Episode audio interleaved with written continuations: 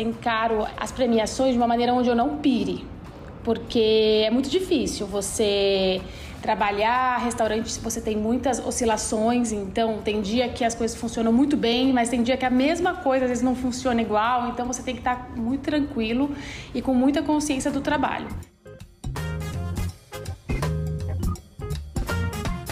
Já pensou em ser chefe de cozinha e ganhar pela primeira vez uma estrela? Para quem não sabe ou não está assistindo ao seriado The Bear, que mostra um pouco do mundo da alta gastronomia, ganhar uma estrela significa entrar numa espécie de Olimpo dos restaurantes. Quem dá a estrela é o Guia Michelin, que nesse ano volta a ser editado no Brasil depois de uma pausa. Essa que você ouviu aí é a chefe de cozinha Tássia Magalhães. É ela a nossa convidada dessa edição. Eu sou Isabelle Moreira Lima e você está ouvindo o podcast da semana. A chefe Tássia Magalhães virou uma colecionadora de prêmios. Ela comemorou o primeiro aniversário do restaurante dela, o Nelita, com a notícia de que ela integrava a lista dos 50 melhores restaurantes da América Latina. Esse ranking é feito pela revista britânica Restaurant. Agora, um ano depois, ela viu Nelita ser eleito o melhor restaurante da capital paulista pela Folha de São Paulo. E isso tudo aos 34 anos. É engraçado porque ela é jovem, mas ela reconhece que ela está no auge da carreira dela.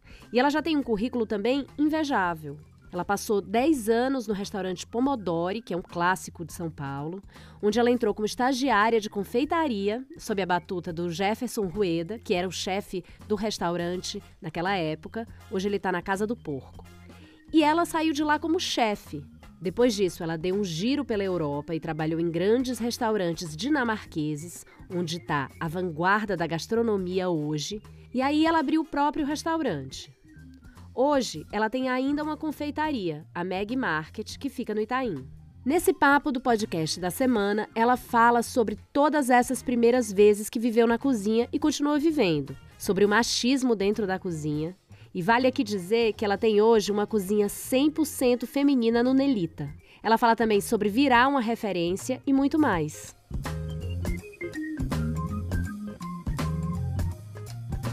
Tássia, que bom ter você aqui com a gente. Obrigada por ter topado bater esse papo. Ah, obrigada. Um prazer é meu estar aqui com você, conversando um pouquinho. Muito obrigada pelo convite. Uma honra. Tássia, você está num momento de muita projeção. Você ganhou o prêmio de melhor restaurante da cidade pelo ranking da Folha de São Paulo. Passou a integrar a lista do 50 Best pela primeira vez. E eu queria saber se você estava preparada para essa estreia. Como é que está sendo encarar essas primeiras vezes tão maravilhosas? Ah, primeiro eu acho que eu estou muito feliz.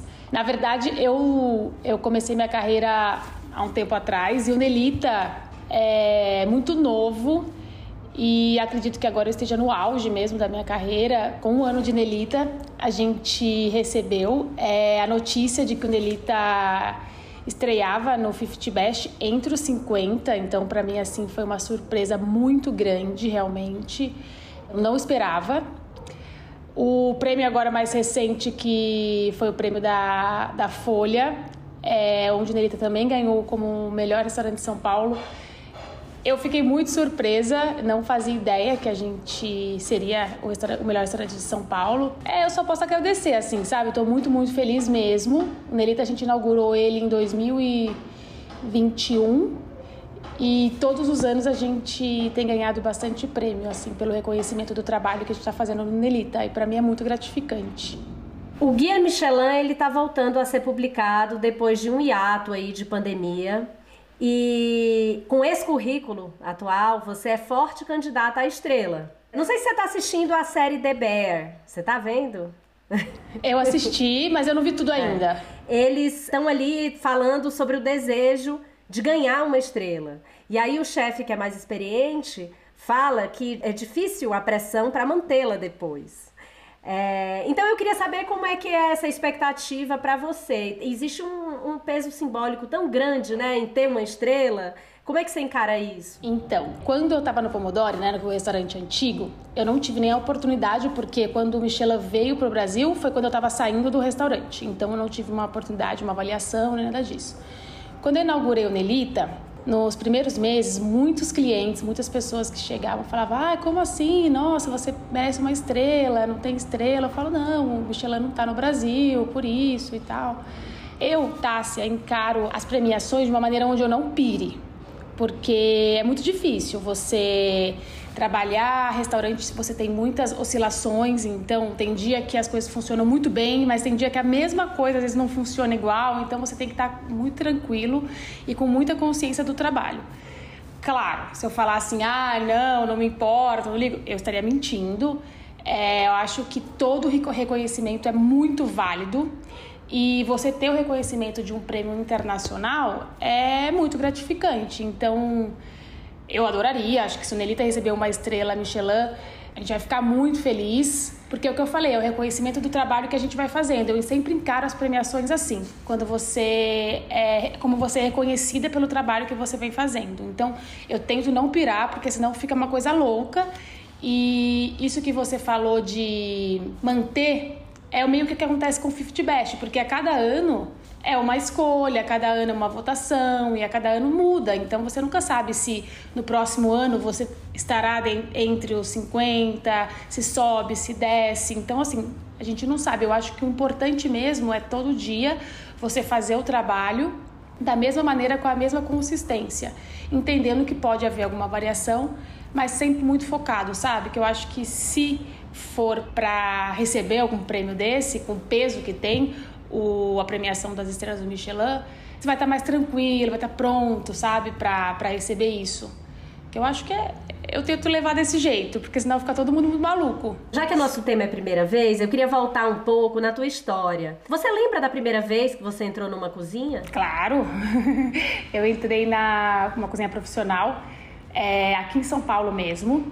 Eu tinha 18 anos, comecei a trabalhar com o Jefferson Rueda no Pomodori era muito novinha. Então, 18 anos, entrei ali como estagiária. Depois de um mês, é, eu já fui efetivada. Fiquei no Pomodoro por 10 anos, com alguns anos que eu fiquei fora. Então, no total foram 10 anos ali dentro, mas eu fui morar fora, voltei. Eu assumi de chefe a primeira vez em 2013. Então, faz 10 anos hoje. E você já tá, você tá com que idade agora? 34. Então, com 24 anos, você virou chefe. 24 anos. Super cedo, né? Não é muito comum, né? Ainda mais mulher. Não. Na verdade, eu tinha 23, porque eu não tinha completado ainda 24. Na minha época, não existiam muitas mulheres com a mesma idade que eu. A gente sempre teve as referências para mim, que era a Helena Riso, a Manu Bufara, é, a Jana. Mas da minha, da minha idade mesmo, acho que tinha eu, a Renata Vanzeto, eram poucas meninas, é, poucas mulheres mas eu assumi com 23 anos. E aí fiquei depois de um período que eu saí do Pomodoro, fiquei meio off, porque até não queria abrir nenhum restaurante é, do mesmo estilo que eu fazia no Pomodoro, então quis amadurecer um pouco mais. E aí quando eu me senti pronta, que, que eu abri o Nelita. Agora, e a memória anterior a essa? A primeira vez na cozinha mesmo, você lembra? Fora da cozinha profissional? É. Foi infância? Primeira vez na cozinha foi. Eu, eu fazia algumas coisinhas em casa, assim. Eu gostava muito da parte de confeitaria. Então, eu comecei realmente na confeitaria, que é uma coisa difícil de você ver chefe de cozinha que começa na confeitaria. Eu comecei na confeitaria, uh, mas lembro em casa fazendo sobremesa. E essa transição, porque eu ia te perguntar isso, você abriu agora recentemente o Meg Market que é no Itaim, né? A gente nunca imagina um chefe de cozinha que também é confeiteiro. A gente imagina as coisas muito segmentadas. Como você resolveu dividir sua vida dessa maneira? Quando eu entrei na faculdade de gastronomia, eu me encantei muito pela parte da confeitaria. Eu já gostava, mas assim, confesso, quando eu fazia as coisas em Guará, dava tudo errado. e aí, é, quando eu entrei na faculdade, eu me encantei ainda mais pela, pela parte da, da confeitaria. E eu estava meio que decidida que eu moraria fora e que trabalharia só em confeitaria. Quando eu entrei é, no Pomodori, eu falei pro Jefferson que eu queria fazer estágio na confeitaria. E ele falou: ótimo, porque quase ninguém quer ir pra confeitaria. E naquela época, a confeitaria era um cantinho da cozinha. Não é como hoje, que as pessoas entendem, valorizam. E aí eu entrei na confeitaria, mas eu ficava impressionada com a cozinha quente. Então assistia tudo aquilo e eu sou uma pessoa muito agitada, eu gosto dessa adrenalina da cozinha e comecei a ficar encantada. Eu falei, gente, eu acho que eu, o que eu quero não é fazer sobremesa, o que eu quero é ficar ali no fogão. Eu amo a confeitaria porque eu amo as técnicas da confeitaria. Eu acho que quando você começa pela confeitaria, você é mais precisa, você tem mais organização. Então, isso para mim foi fundamental uh, ah, para a cozinheira que eu sou hoje. Mas eu decidi o quê? Eu era supervisora, eu era chefe da confeitaria, fazia toda a criação, mas trabalhava no fogão. Essa foi minha, minha transição. E aos pouquinhos eu fui deixando a confeitaria e continuava a fazer a criação. E aí, com o Meg Market, era um sonho que eu tinha de abrir uma confeitaria, mas eu pensava uma coisinha bem pequenininha. E tudo começou porque em 2013 para 14, eu fiz um bolo de chocolate no Pomodori. E esse bolo ganhou uma proporção absurda, assim. É, na mesma época, acho que a gente estava começando com esse negócio de Instagram, então as pessoas começavam a divulgar o bolo e todo mundo queria o bolo, bolo, bolo, bolo. E, e a ideia surgiu mesmo da confeitaria depois da pandemia, que na pandemia é, comecei a fazer o bolo em casa e a gente vendeu muito. Eu e o Dani, a gente fazia nós dois. E a gente entregava, as pessoas iam em casa é, pegar o bolo. E eu falei, ah, eu quero, eu quero ter uma confeitaria. E aí foi onde a, ideia do Meg saiu. Mas aí, como, é, como, como você faz? Como tá a sua vida hoje? Porque eu sei também que você é campeã de ser convidada para cozinhar fora do restaurante. E você tá muito em evidência. Como você se divide? Assim, você é, é treinar pessoal de confiança para ficar meio supervisionando? Já ouvi também você dizer que você não quer ser aquela chefe que cuida do administrativo, que você quer se manter na cozinha. Com tantos negócios e, e, e oportunidades, né? É, como você faz para se manter na cozinha? Então, eu gosto muito, muito, muito de estar na cozinha mesmo. Até foi uma coisa que eu pensava alguns anos atrás, porque todo mundo fala, ah, o chefe chega num determinado momento e ele precisa sair da cozinha, porque começa a surgir outras coisas, tem outras coisas para fazer, precisa cuidar da parte burocrática. E eu nunca quis isso, porque não é uma coisa que eu gosto e para mim não fazia muito sentido. Então eu tenho o Dani, que é meu noivo e meu parceiro, a gente trabalha juntos. Ele fica muito mais com essa parte do administrativo. A gente tem reuniões semanais, mas eu participo das reuniões semanais, mas uma vez a semana que eu fico, que a gente faz essa reunião com todo mundo. Mas o maior desafio para mim, porque eu sou uma virginiana muito controladora. Então o maior desafio para mim foi treinar as meninas para eu poder ficar um pouco fora. Porque não tinha como, eu ia teria que viajar, surgiram muitas oportunidades, muitas pessoas me convidando para cozinhar fora. Então eu desenvolvi isso de treinar as meninas. Hoje eu tenho uma equipe que eu tenho muita confiança mesmo, as meninas da cozinha assim. Tenho uma outra pessoa que trabalha comigo há cinco anos, que é a Raquel, é meu meu braço assim direito, me ajuda muito. E eu tenho a minha subchefe também, que é a Débora, que começou a trabalhar comigo no Nelita. A gente abriu juntos, então ninguém sabia o que ia acontecer, porque foi naquela época da pandemia. E a gente consegue é, conversar muito, alinhar muito para que as coisas fluam. Só que quando eu estou em São Paulo, dificilmente eu fico fora do restaurante. Dificilmente. Dificilmente, assim, é muito difícil. Então você, rapidamente, passou da posição pro outro lado do balcão no que diz respeito a treinamento, né? Sim, sim, sim, sim. E é legal porque eu comecei a perceber, é, a minha ideia de trabalhar com meninas, eu comecei a perceber que eu era referência para elas. E é difícil você entender isso, que às vezes a gente não entende. A gente sempre tem muitas referências, mas a gente nunca se coloca no lugar como se alguém, nossa, alguém se inspira em mim. Então eu nunca, era difícil perceber isso. E eu sou meio assim, menina, então eu sou muito parecida com elas. A gente conversa de tudo e fala de tudo. Aí eu comecei a perceber, eu falei, gente, realmente eu sou uma inspiração para essas meninas. Então eu quero ter esse cuidado de treinamento. É a parte que eu amo, é ensinar. Então eu queria, eu queria até ter mais tempo dentro da cozinha, porque é o que eu gosto. Eu gosto de pegar, chegar nas meninas e falar, olha, a gente vai fazer assim. Eu gosto dessa parte de, treina, de treinamento, de conversar, de ensinar de chegar, olhar, opa, tá errado isso daqui, vamos arrumar, vem cá. Eu adoro isso e eu converso sempre, sempre, sempre, sempre com elas. Muito, tô sempre conversando, é, sempre ensinando. A criação dos pratos, ela é toda sua? As criações, quem faz sou eu. Já ouvi dizer que você é meio louca da criação, né? Que você sai criando prato o tempo todo. Que, com que frequência você muda menu? Então, eu acho que isso é uma outra coisa também que eu gosto, porque isso me ajuda a sempre estar tá pensando, sempre estar tá em movimento, porque esse período que eu comecei a cozinhar fora foi muito importante para isso. Eu sempre quis levar pratos novos de acordo com o lugar que eu estou cozinhando. Então, para mim, é, seria mais fácil, mais cômodo eu pegar um prato do Nelita e levar para um lugar específico. Só que às vezes não combina, não faz muito sentido. Eu, ao meu ver, claro. E aí eu, eu me dou esses desafios, assim, eu gosto de ter esses desafios. Eu falo, não, se eu vou cozinhar num restaurante que ele é mais asiático, eu vou criar um prato que tenha a minha personalidade, mas com toques asiáticos, então que remeta a isso. E as pessoas gostam tanto que às vezes eu coloco no menu do Nelita. Eu troco ele duas vezes por ano, mas não 100%, porque tem massas que eu não posso tirar, tem coisas que eu não posso tirar do menu. Às vezes eu tiro coisas que as pessoas reclamam, mas depois acostumam. Mas tem alguns itens que eu não posso tirar, como por exemplo o anholote de queijo de cabra, assim, não posso trocar. Então você pode ser perseguida. Exato, mas eu faço muito isso. Eu gosto, essa, eu uso esses é, jantares, esses eventos fora para estar tá sempre criando. Eu adoro, é a parte que eu mais gosto é de fazer a criação. A cozinha do, do Nelita é aberta, né? Só para quem é, não, nunca foi, você podia explicar um pouco sobre como é o ambiente, como é principalmente a comida? Claro.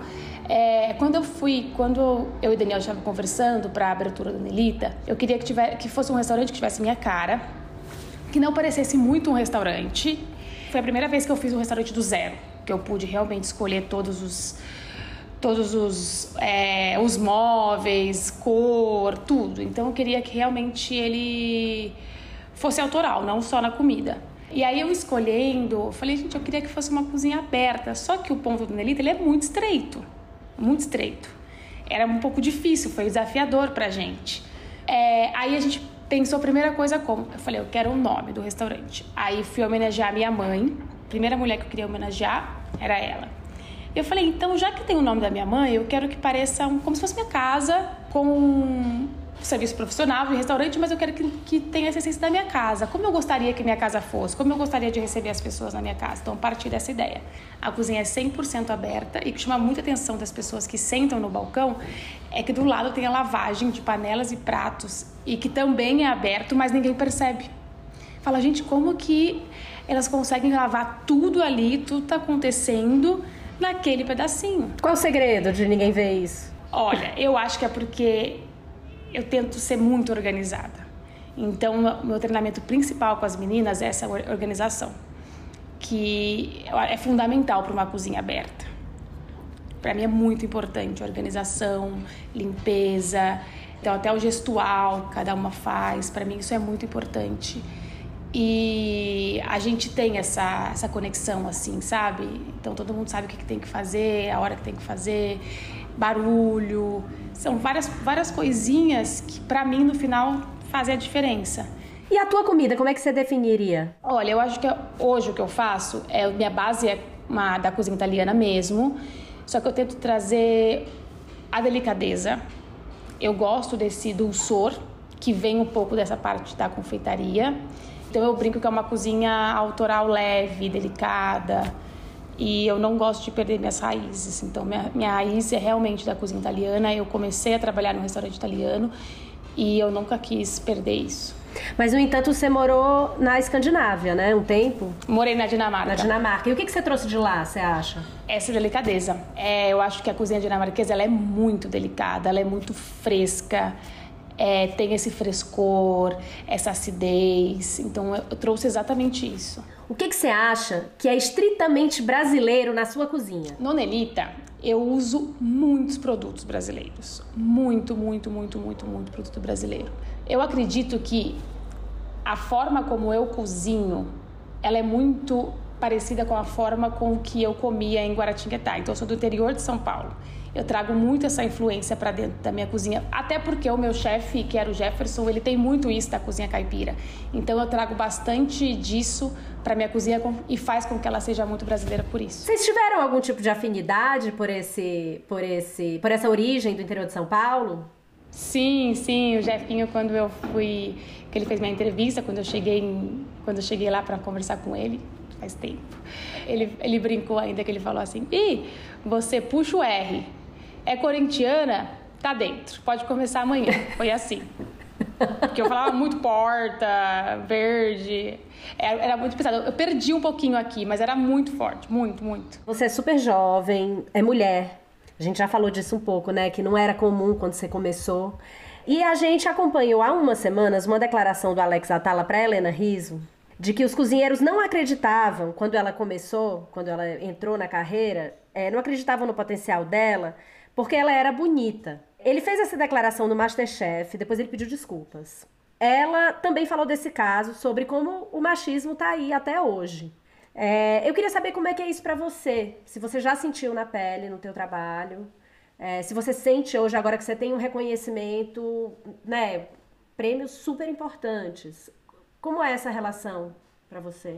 Olha, eu acho que vem mudando bastante. É, sobre essa fala do Alex, eu acho que ele foi infeliz na maneira como ele quis dizer. Eu entendi, eu, ao meu ver, Tássia, entendi que ele quis enaltecer ela, mas ele não soube se expressar muito bem, então acredito que ele foi infeliz.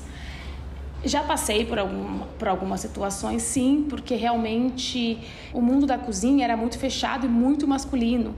E a gente vem de, de um mundo machista. Então, na cozinha, isso se intensificava. Eu entrei muito nova e lembro que, com 18 anos, escutava algumas coisas, ah, mais uma patricinha, aí essa não vai aguentar. Então, isso fez com que meu desafio com como me cobrasse mais, eu me empenhasse mais e eu usei isso a meu favor.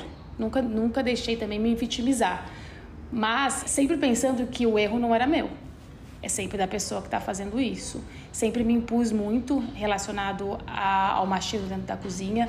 Nunca sofri coisas graves, mas acredito que as pessoas estão mudando, acredito que a gente está conseguindo fazer com que os homens olhem para as mulheres de uma maneira diferente, mas acredito também que tem um trabalho muito longo que a gente tem pela frente. E o fato de eu trabalhar só com mulher na cozinha também é por isso.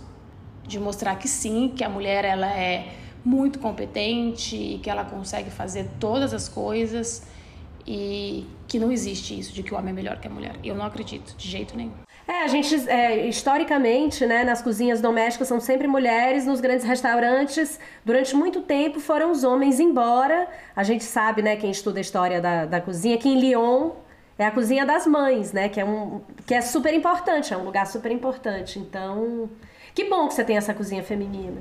Sim, não, esse foi um dos, um dos pontos que eu quis, porque é, eu inspiro essas meninas e eu quero que essas meninas sejam grandes chefes. Eu quero que o número de mulheres chefiando o restaurante seja muito maior.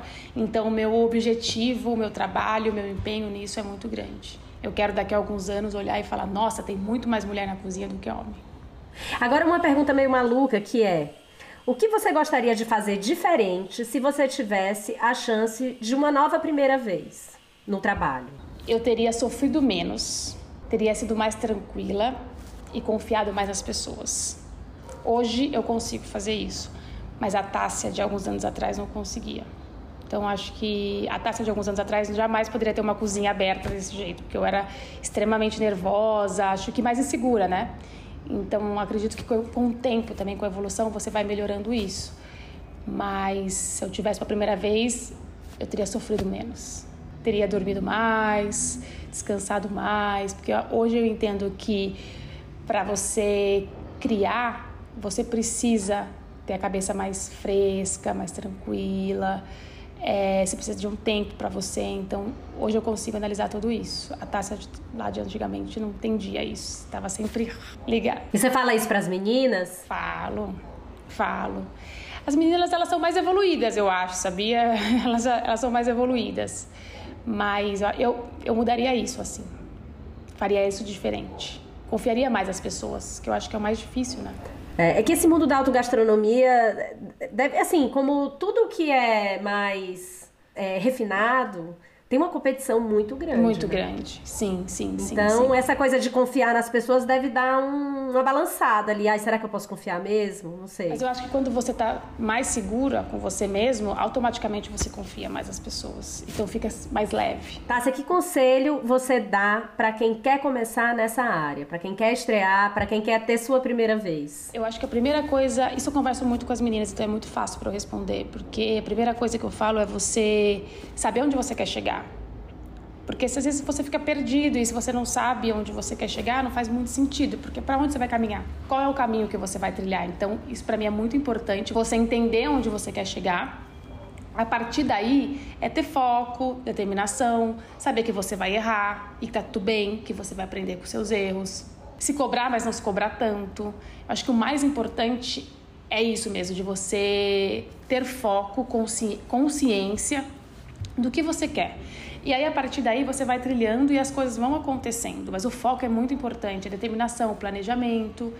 E o erro faz parte da, da evolução. Se você não erra, você não aprende. Então acho que é muito importante isso. Eu analiso minha história e vejo o tanto que eu errei e o tanto que eu evoluí. Na abertura do Nelita, que eu mais escutei foram as pessoas falando, falando Tássia, caramba, que salto você deu do Pomodoro para agora. E eu não entendia muito isso, porque eu falava, ah, mas eu faço a mesma coisa que eu fazia lá. E não, realmente quando você dá esse tempo, quando você se respeita, as coisas saem diferentes. Então, acho que eu, eu olho para mim hoje e agora sim eu consigo perceber a evolução que eu tive. Que é exatamente isso, onde eu quero chegar e o caminho que eu vou trilhar. E aí é passo a passo. Ai, tá sendo muito bom. Obrigada por bater esse papo aqui no podcast da semana. Foi muito bom te ouvir. Eu agradeço. Foi muito gostoso. Muito obrigada mesmo.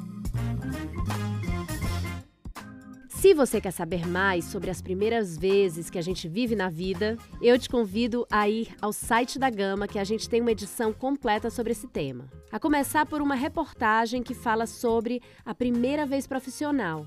A gente discute sobre como ter sucesso em cada nova etapa da carreira. Da primeira entrevista de emprego à estreia como chefe, são dicas de como transmitir segurança sem perder a animação de um recém-chegado.